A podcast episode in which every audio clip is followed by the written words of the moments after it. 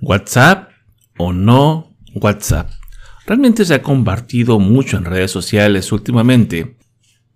Si debemos de continuar con lo que viene siendo utilizando lo que es WhatsApp o no.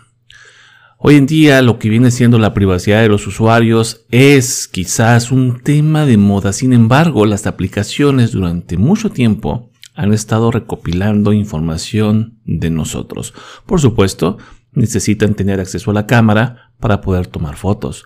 Por supuesto, necesitan tener acceso a la lista de contactos para poder compartir alguna foto con los contactos de una manera fácil y sencilla. Sin embargo, hoy en día se está hablando mucho de la privacidad del usuario y como dueño de negocio, tú te estarás preguntando si debes o no utilizar WhatsApp en lo que viene siendo tu estrategia de contacto con tus clientes. Y aquí viene la parte interesante. Aquí viene la parte donde podemos ser dueños de negocios puritanos o dueños de negocios que son prácticos. Porque es verdad, nosotros podemos tener instalado en nuestro celular justo en este momento Facebook o bien eh, lo que viene siendo la aplicación de Messenger y Messenger al mismo tiempo, al igual que WhatsApp, está recopilando información.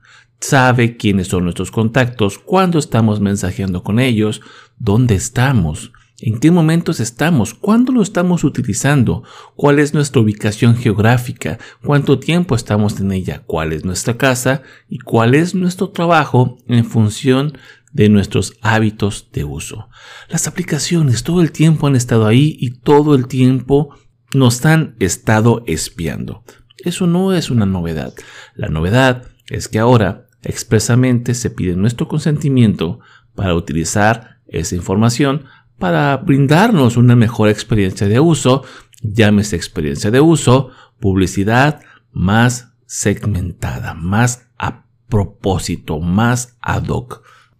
Eso a fines prácticos no va a afectar lo que viene siendo tu identidad, porque esa identidad ya la tienen. Únicamente van a cotejar lo que viene siendo tu número de celular con tus gustos y preferencias, con quiénes son tus amigos, quiénes están cerca de ti.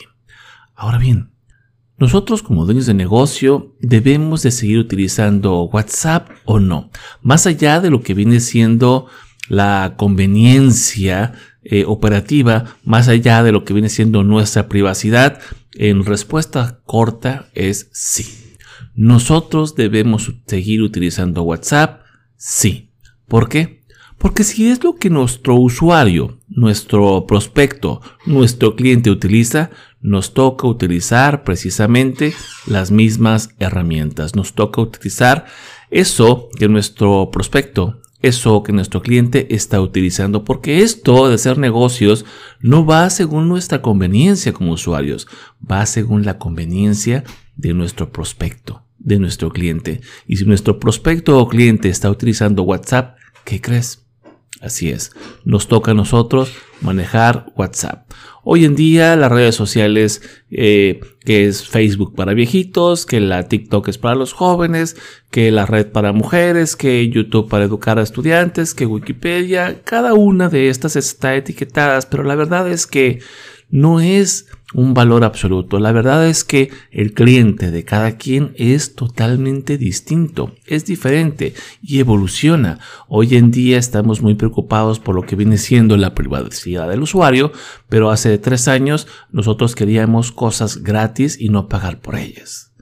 Hay un adagio que dice en negocios que si tú no pagas por el producto o servicio, es que el producto o servicio eres tú. Así de directo, así de fácil, así de crudo. Si tú no pagas por el producto o servicio, es que tú eres el producto.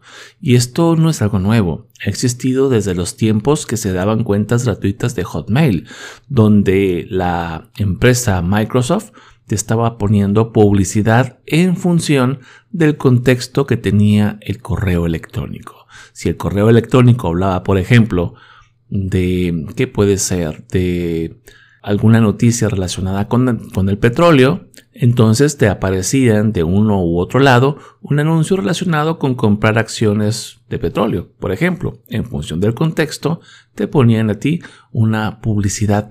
Todo el tiempo ha existido. todo el tiempo. Esta es una situación que nosotros debemos de entender que nosotros tenemos que adecuarnos para acercarnos a donde se encuentra nuestro prospecto y en función de que también conocemos a nuestro prospecto y cliente podemos ser más o menos relevante a los ojos de él porque hoy en día lo que se estila, lo que se usa es vender sin vender. La pregunta es, tú, como dueño de negocio, como emprendedor, como empresario, con la etiqueta que quieras, ¿estás vendiendo sin vender? ¿Estás ahí de manera pasiva para tu cliente para que en el momento de que este cliente necesite tus productos y servicios, se acuerde de tu propuesta? Si no es así, el momento de hacerlo es ahora. Se despide desde la antesala del desierto de Sonora, tu coach amigo, Carlos Omar Figueroa López. Hasta pronto. Toma el control de tu vida en el ámbito personal y en tu ámbito profesional, poniendo un coach en tu vida. Un coach en tu vida te ayudará a generar la mejor versión de ti en tu ámbito personal o en tu emprendimiento. Y te ayudará a enfocarte en obtener los resultados que buscas al menor costo posible.